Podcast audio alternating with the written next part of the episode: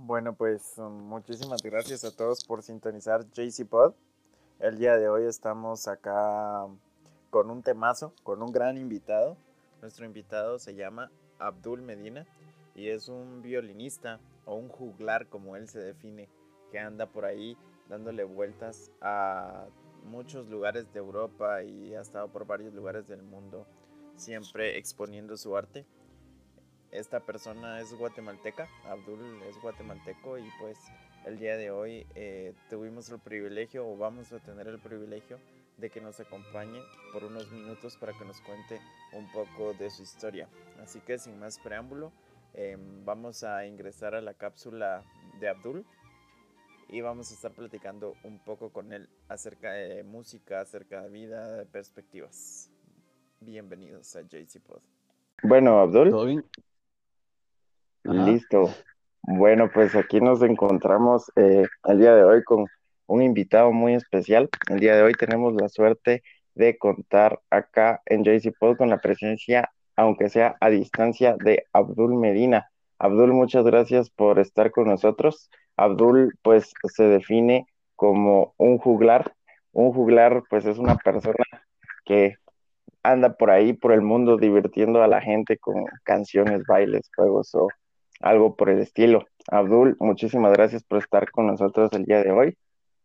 Aloha, es un placer. Muchas gracias.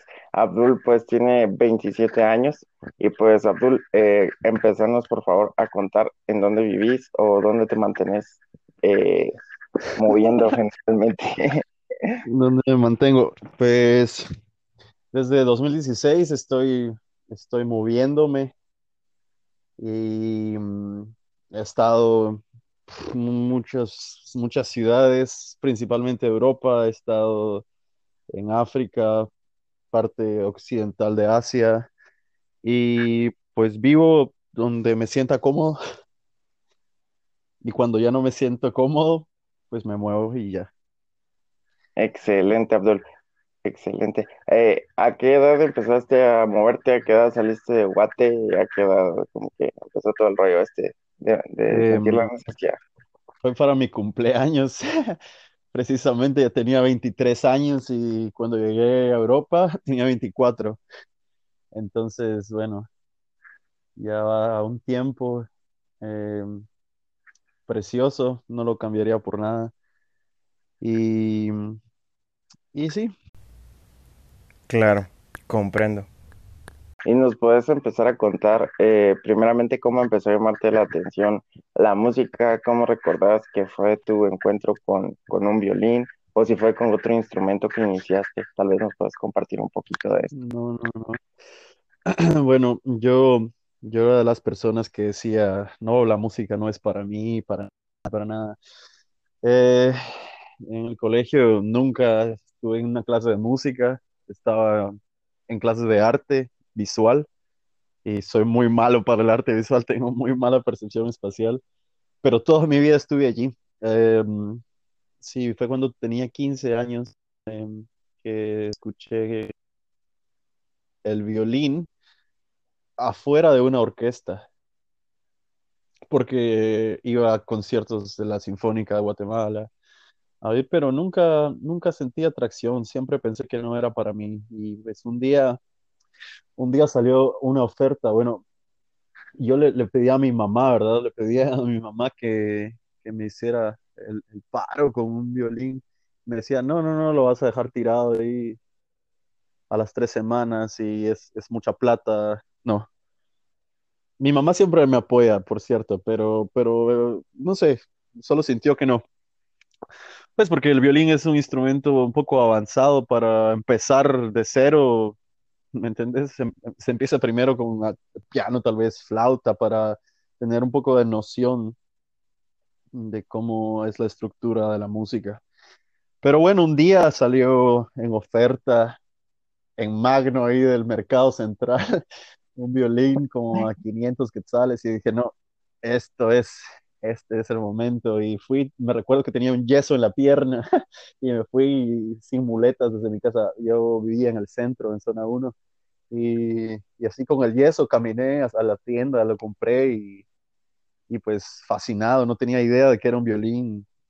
El arco, el arco, eh, ¿has visto que es una vara de madera con una tira blanca? ¿La has visto? Bueno, pues yo pensaba que la tira blanca era una tira y, ya, pues no, eran cabellos y, los tenías que preparar antes de tocar, no tenían nada, no tenía idea de eso.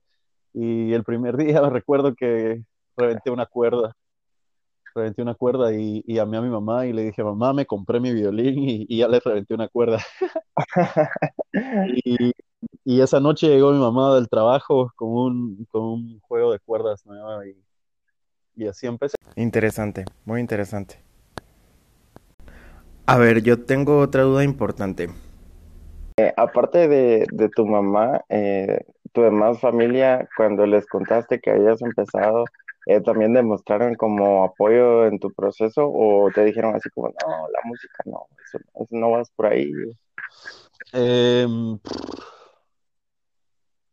No sé, creo que nunca pedí más opinión.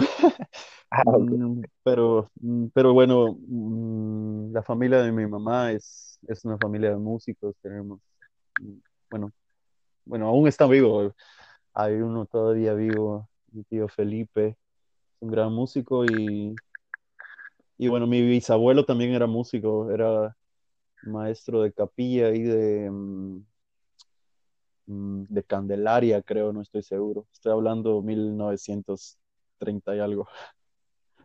Excelente, excelente, Abdul. Excelente. Eh, otra duda que me surge al escuchar tu historia es si has tenido contacto con alguna orquesta en Guatemala cuando iniciaste o cómo fueron tus primeros pasos para el aprendizaje del instrumento. Mm, bueno, empecé solo y, y muy mal porque no, tenía idea de, de, nada y entonces tenía mala postura, etcétera, y estaba lastimando mi cuerpo.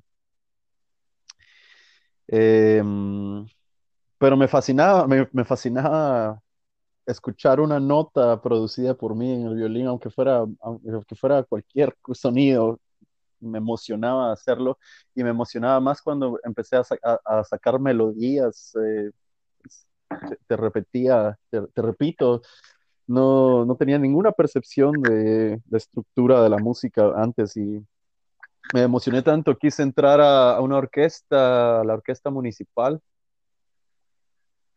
eh, en Correos, no sé si has escuchado el sistema de eh, orquestas de Guatemala. Sí, claro. Bueno, pues ahí estuve tal vez unos cuatro días porque no me sentí cómodo por... Ah, distintas razones, pero no me gusta que me, que me griten, ¿me entendés? No creo que la presión sea, eh, sea ayuda para el aprendizaje. Y entonces dejé de ir. Dejé de ir aproximadamente cuatro o cinco días. Y bueno, después mi tío Felipe, que te, contaba antes, me, me consiguió me presentó a mi maestro de violín, con el que estuve cuatro años, maestro Harold Guerra Baños. Eh, y bueno, con él estuve, él llegaba a mi casa y así aprendí a tocar. Perfecto, amigo. Muchas gracias por compartir. A ver, si yo te preguntara, eh, a decir que de manera muy general, ¿cuál es tu opinión de la educación musical que existe en, Guatemala, eh, ¿qué, me podrías decir o qué comentario me podrías dejar así como abierto? Mira, ahorita, ahorita se supone que no hay educación musical integral en Guatemala porque en el currículo nacional base eh, unieron, unieron la música con, las, con, con teatro y artes visuales eh, en una nueva rama, una nueva clase y la llamaron expresión artística. Eh, entonces, el maestro de música en Guatemala, actualmente, hoy, digamos, hoy, y no, te, y no me creas 100% porque no estoy allá, pero según tengo entendido de mis colegas, cuando se hizo este cambio en el currículo nacional base, ellos tenían que dar la clase de teatro, la clase de artes visuales. Estamos hablando de educación pública, ¿verdad? Claro. Y entonces ya no era, ya no era la clase de música de, de- de toda la vida. Y esto afectó muchísimo a instituciones de, que forman maestros de música como la Jesús María Alvarado, la escuela principal de, música en Guatemala para maestros de música, eh, porque ellos tenían que aprender ahora a cómo, a cómo adaptarse a, esta a este nuevo cambio. Y, y bueno, de lo demás solo he escuchado comentarios, he leído comentarios en, en las redes sociales, eh, los maestros. eh, sí, que tal vez quejarse no es la palabra, pero, pero hay algo de eso, hay algo de eso. Y, y bueno, creo que el Estado de Guatemala no apoya, no apoya realmente la formación artística integral, sino le da a los estudiantes más una visión general que no, se, no, es posible que una misma persona dé todas las asignaturas artísticas, ¿me entendés? Es como que le pidas, es como ser un médico, un médico necesita tener una especialización, ¿no? Pediatras, médico general, cirujano, etcétera. Claro, claro. Eh, la desestimación de las artes eh, es, es el problema, tal vez. Y no, no, lo, no lo culpo, tal vez estoy hablando mucho, pero solo quiero decir esto, no, yo creo que lo que realmente se necesita antes que nada es que nadie tenga hambre, por ejemplo, que todos tengan un techo donde dormir, que se cumplan las necesidades básicas del ser humano para el desarrollo de cualquier vida, principalmente en niños. La pobreza en Guatemala está más del, digamos, más del 50%. Hay, hay pobreza y existe la pobreza extrema. Entonces, entonces sí, ¿cómo voy a querer yo que un, un mi estudiante de escasos recursos tenga atención, ponga atención en clase o tenga un proceso de aprendizaje cuando no está bien nutrido. Entonces, sí, prioridades. De... Así te la dejo. Claro, to totalmente de acuerdo con vos y con esa perspectiva que tenés de, de, pues de la dinámica, de cómo funciona nuestra guate. Pero, pero has tenido alguna experiencia totalmente contrastante, me imagino, con este tipo de características que estamos hablando en los lugares a donde has ido y, y seguramente te has dado cuenta de, de, cómo es de diferente, tal vez en otros países que, que no están tan retrasados y que no, no tienen las vías de desarrollo como, como nosotros. Tal vez si nos pudieras contar algo de lo que has visto por el mundo en tus experiencias. Una experiencia muy hermosa que tuve fue en Dinamarca, estaba en la calle, solo caminando en la calle y de repente vi una fila de niños con mochila y todo, digamos a las 11 de la mañana. Estaban en la calle y estaban siendo guiados por su maestra, que iba como, como que si fuera un, un, un pato. ¿Me entendés? Los, los, los patitos van siguiendo a, a, la mamá patito. claro, claro. Y, y dije, ¿qué, qué, qué, ¿qué, es esto? ¿Cómo, cómo es posible? ¿Cuándo, ¿cuándo puedo, cuándo, cuándo podría ver yo esto en mi país que sea tan seguro, tan... Eh, que, que, los maestros no tengan miedo de sacar a los, a los estudiantes del, del colegio, de la escuela y, y, darles un paseo. Y te estoy hablando de niños tal vez 7, 8 años. Claro. Eso, eso te decía muchísimo, muchísimo de los sistemas educativos, de las diferencias y, y igual vamos a que no se puede hacer si no hay seguridad, ¿no? Si, si no estás seguro de que, que, no le va a pasar nada a nadie, y que, etcétera. Bueno, pues primero seguridad, digo yo. Claro, totalmente. Pues qué interesante esa experiencia que, que te marcó. Y, y pues bueno, eh, también eh, te quería preguntar si, si recordabas eh, pues un día específico en el que le dijiste a alguna persona que, que te importaba eh, lo que querías hacer al irte. Mira, esto es, esto es, em, esto es interesante para mí también porque me han hecho mucho de estas preguntas, así como que, mm, que saliste a buscar oportunidades, me dicen algunos, saliste porque no podía, no se podía en Guatemala, porque no hay apoyo al arte, etcétera, etcétera. Y ese no es el caso, para nada, para nada. Mira, yo no salí a buscar oportunidades, no salí a, a, crecer musicalmente de Guatemala.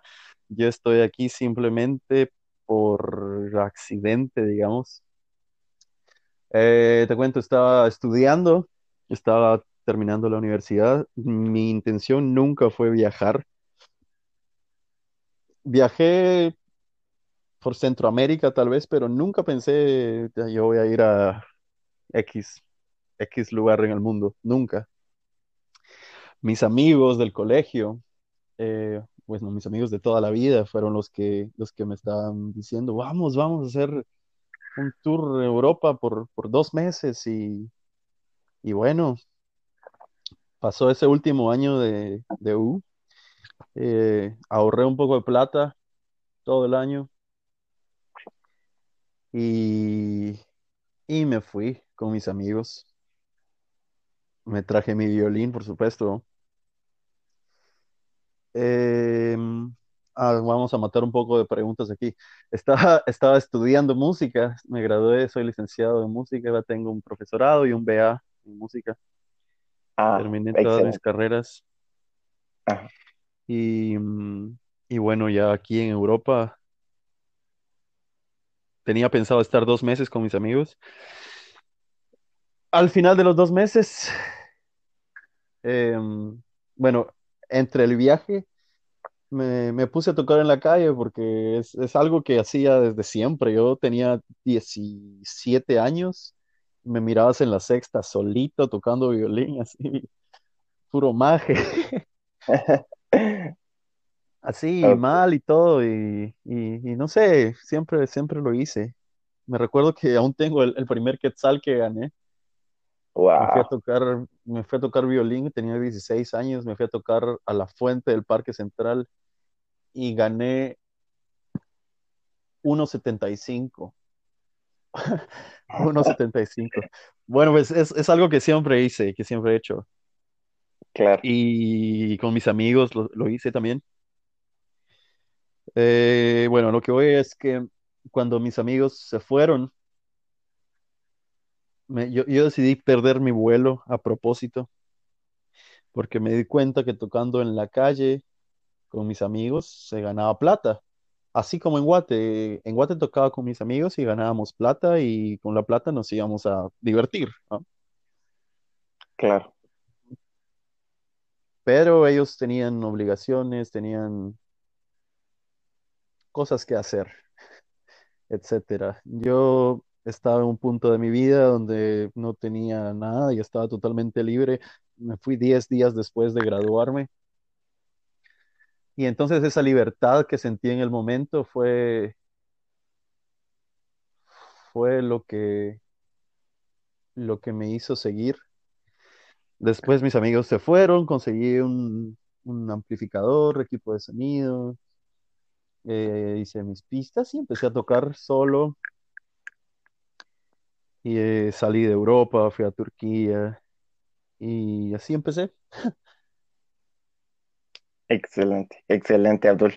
Em, ¿hay alguna pieza especial que toques que te recuerde a Guate? Así Mira, la primera pieza de Guate que toqué eh, aquí en Europa fue mi favorita, Noche de Luna entre Ruinas, de Mariano Valverde. Ah, es una pieza muy, no sé si la has oído. Sí, la he escuchado. Sí, bueno, para mí es muy, tal vez no espiritual, porque, pero te, te- llega muy profundo, me, me ha llegado muy profundo y, y me encanta. Eso fue lo primero Claro. que, lo, que- lo primero, lo primero que empecé a tocar de Guatemala. Eh, lo que más toco es música folclórica. Empecé a tocar música irlandesa, pero después me gustó la música albanesa. Ahí aprendí y piezas de diferentes lugares a los que visitaba y, y- y los tocaba. Entonces, ponete, eh, digamos, en Albania. La gente me escuchaba, se paraba y, y escuchaba lo que, lo que tocaba. Y de repente empezaba a tocar música albanesa y, me, y, la reacción era increíble porque era como que, ¿y, y este, ¿y este qué? ¿Y este qué? ¿De dónde salió? ¿Y por qué está tocando la música? Y, y así fue como, como descubrí cómo hacer potenciar lo que hago para llegar a más personas, ¿entendés? Excelente, excelente, Abdul. Y pues, eh, ¿te dan ganas de volver o tus planes siguen siendo indefinidos para estar dando vueltas por todos lados?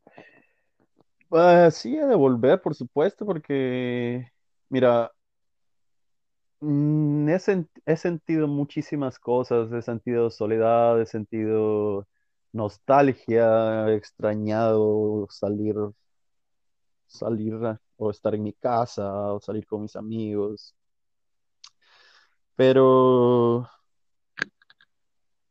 pero después es un estado mental en donde te das cuenta que es la vida, es lo mismo. La distancia no es, no es un factor para añorar. Como te decía, cuando, cuando me, me sentí solo, en los momentos que me sentí solo, tuve mucha ayuda de personas que conocía, porque te digo, sí, extraño a mis amigos y todo, pero todo el tiempo estoy conociendo gente nueva. He hecho amistades muy, muy hermosas y, y bueno, pues que al final el sol brilla para todos, respiramos el mismo aire estamos pisando la misma tierra, el mismo planeta, miramos las mismas estrellas y la misma luna todos los días. Entonces, así vivo. No, no tenés ya cómo te agradezco por, por tomarte el tiempo de, de atenderme, de, de querer participar aquí en el Me podcast. me extraña. La verdad es que, que me la, me la he disfrutado un montón y pues muchas gracias ahí por, por compartirnos todas tus experiencias. Ahí por último, tal vez quisiera cerrar con, con un mensaje que le quisieras dar a todos los chavitos guatemaltecos y si nos están escuchando pues eh, en otra parte, eh, que también eh, pudieran escuchar qué mensaje les podrías dejar a las personas que empiezan a descubrir una pasión por el, algún arte, no necesariamente solo la música. ¿Qué consejo les, les podrías dar y qué mensaje quisieras dejar? Va, miren pues, chavitos. No, yo siempre tengo la, siempre tengo la certeza de que haciendo lo que uno le ama hacer, la vida se vuelve diferente.